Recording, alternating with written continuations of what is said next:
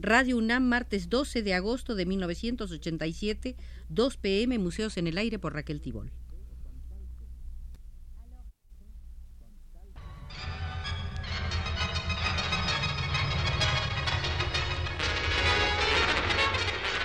Radio UNAM presenta Museos en el Aire. Un programa a cargo de Raquel Tibol, queda con ustedes.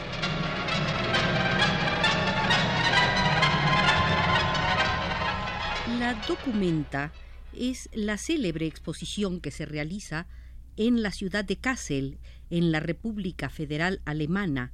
Tiene una periodicidad irregular Inicialmente, desde su fundación en 1955, se creyó que la documenta se presentaría cada cuatro años, pero en verdad se han realizado hasta el momento las siguientes la de 1955, la de 1959, 1964, 1968, 1972, 1977, 1982 y la de este año. El programa de hoy lo dedicamos a la documenta número 8.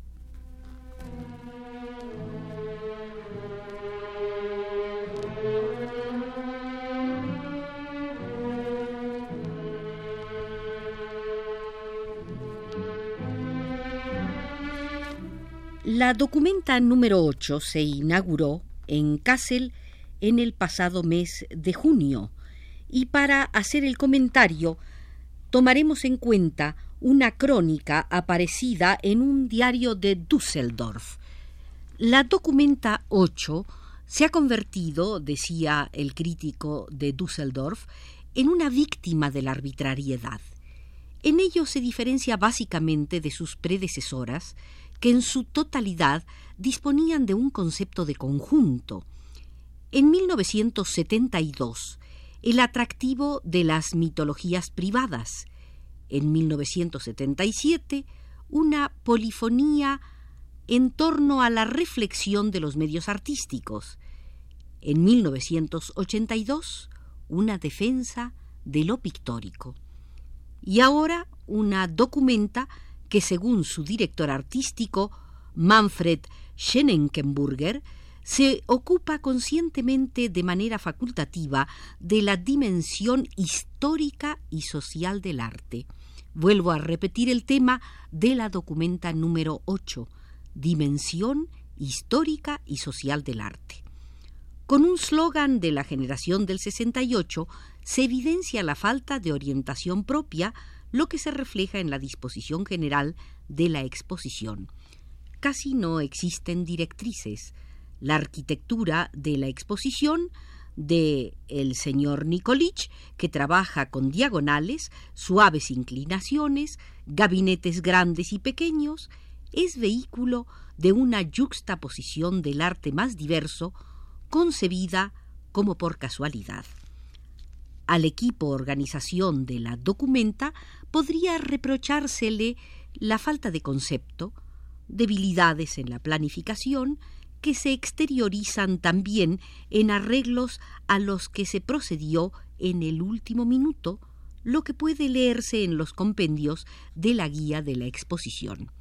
Cede, por ejemplo, una sala propia a la norteamericana Barbara Kruger junto a la instalación de video de Voice Voice, es decir, se está refiriendo a Joseph Boyce, hecho por Naum Jun, mientras que se montaba allí el Brennendebuch, matorral ardiendo, de Hugo Dosis, iluminado por la flamante proyección de imágenes.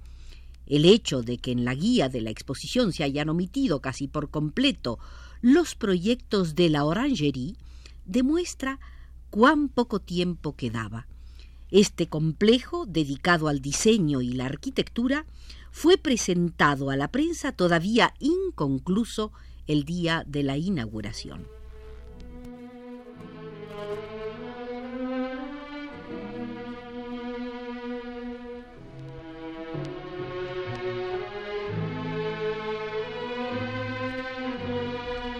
falta de concepto como concepto. Esta paradoja podría servir para describir el estado del arte en el año de la documenta 1987, una fase de transición en la que no se perciben tendencias agradables, mercantiles, y en las que los intérpretes se retiran a consideraciones históricas y filosóficas culturales ampulosas. Esta postura poco concreta, casi en modo alguno orientada en los objetos de la exposición, caracteriza también la colección de disertaciones de los tres volúmenes del catálogo. Repito, tres volúmenes del catálogo, en el que con ayuda de Adorno, Habermas, Baudrillard se trazan los límites del modernismo y el posmodernismo, imponiéndosele a los artistas el papel de amonestadores e indicadores críticos sociales, incluso ecológicos, o se apostrofan los productos de la industria de entretenimiento, primordialmente los videoclips, como arte secreto de nuestra época. En estas disertaciones se habla muy poco de obras que caracterizan la imagen de esta documenta. Y si no existiese la guía de la exposición de 100 páginas, el visitante que no está dispuesto a desembolsar 90 marcos por el catálogo tiene que sentirse abandonado a su intuición. El único cumplido que puede hacerse a la documenta 8, dice el periódico de Düsseldorf, es su visibilidad. Esta es favorecida por la monumentalidad de muchos de los objetos, por la división en salas y apartados, y allí donde se reúnen en una misma sala diversas posturas artísticas, como por ejemplo en los monocromos, las pantallas del californiano Mark Tensey, reflejadoras de la iconografía francesa y de teorías artísticas con la salchicha mecanizada de aluminio que descansa sobre un viaducto en espiral del escultor muniqués Albert Heijn. Este contraste genera un efecto difícil de olvidar. Pero la confrontación de lo incompatible no siempre ejerce un influjo estimulante.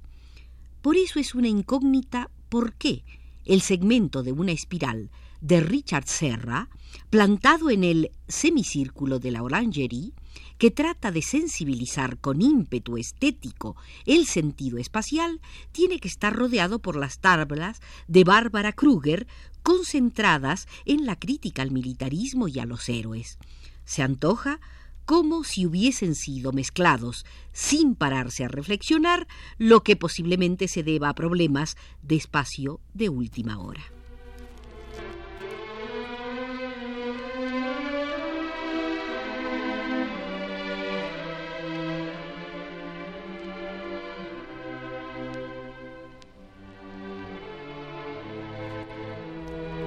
Más problemático es el emplazamiento central del conjunto Continuat de Hans Hacke, que flagela en palabra e imagen la actividad del Deutsche Bank y también de la Mercedes en Sudáfrica. Donde hace cinco años pregonaba la bomba de miel de Boyce la pulsante unidad de arte y vida, ha sido colocado esta vez el gigantesco emblema azul del Deutsche Bank coronado por la estrella de Mercedes, con el trasfondo de una comitiva fúnebre en la que negros conducen a la fosa a víctimas de la policía sudafricana. Con esta crítica a los consorcios en el corazón de la exposición, se lleva ad absolutum el deseado leitmotiv de la dimensión social del arte, como si toda la exposición estuviese empapada de esta idea. Pero tras la visita a todas las salas, se llega a la conclusión de que este es un caso radical único, un simple gesto demostrativo al que no pueden contribuir otras débiles contribuciones políticas como la paráfrasis de Vietnam de Terry Allen, China Night, o las gallardas imágenes pictóricas sudafricanas de Leon Golub, Aquí apunta todo de nuevo al aislamiento, a la polarización, a lo esporádico.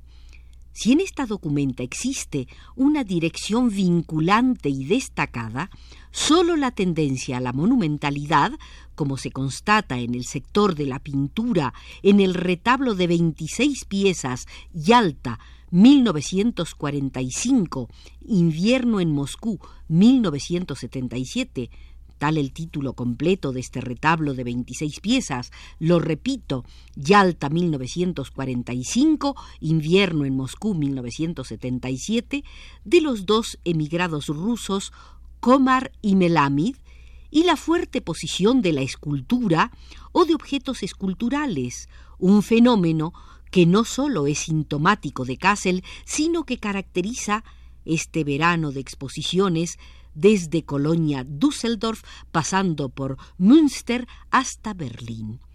Joseph Beuys, recientemente muerto por cierto, forma parte de esta corriente con el conjunto la segunda fundición de un total de cuatro titulado Blitzlag mit Hirsch adquirido por la ciudad de Frankfurt por dos, eh, millones cincuenta y cinco mil marcos como el arcaico tronco monumento de Magdalena Jetelova die Zoizung an der Zeit o los numerosos trabajos concebidos para los parques y las plazas de Kassel, entre los que se encuentran los más impresionantes de Ian Hamilton Finlay, una serie de guillotinas a cuyo través puede divisarse un templo de jardín clasicista y el Ice Temple de Thomas Schutte, orientado en la arquitectura de la Revolución Francesa.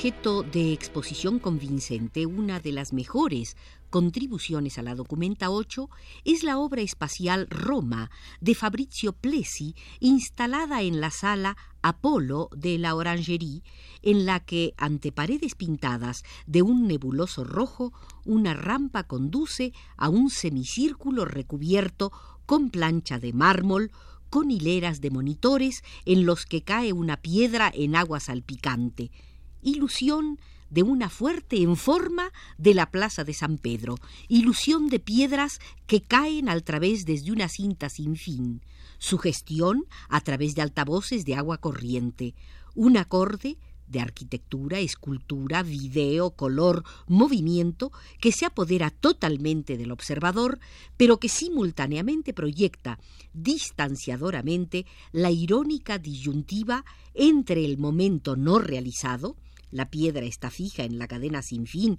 y baja y sube una y otra vez, y la consumación filmada. No son muchas las obras de arte en Kassel que, como esta, lo deja todo en suspenso.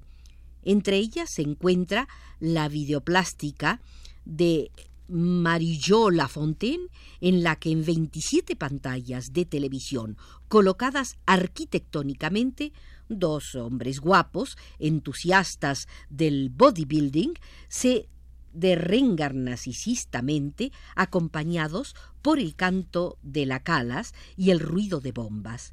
Las breves secuencias revelan la relación de sexualidad y poder, belleza y brutalidad, esteticismo y banalidad mientras que en la Orangerie se constatan vinculaciones, al menos temáticas, lo de Federico el Grande de Prusia se bifurca en diversificaciones típicas de la época mientras que se dedican algunas salas, lo que no permite conclusiones sobre los criterios de selección a las pinturas de Gerhard Richter, que son comercializadas ahora por la galería coloniense Zwirner, y los cuadros sobre libros objetos de Ansel Kiefer sobre el mito de Isis y Osiris en la era atómica, enriquecidos con alambre de cobre, vidrios rotos y un tablero de conexión de televisión, algunas contribuciones fraccionadas son abandonadas a su propia suerte.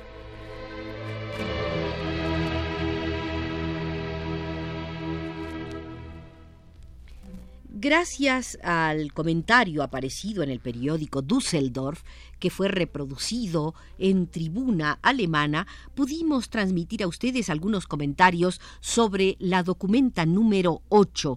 No sé si al ver nosotros esa exposición haríamos los mismos comentarios. Pareciera ser que el cronista es un hombre que no gusta del arte político. Agradezco a Arturo Garro nos haya conducido desde los controles.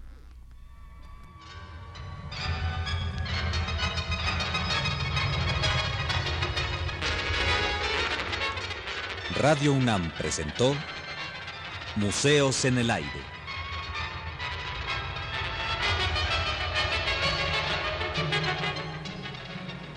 Un programa de Raquel Tibol.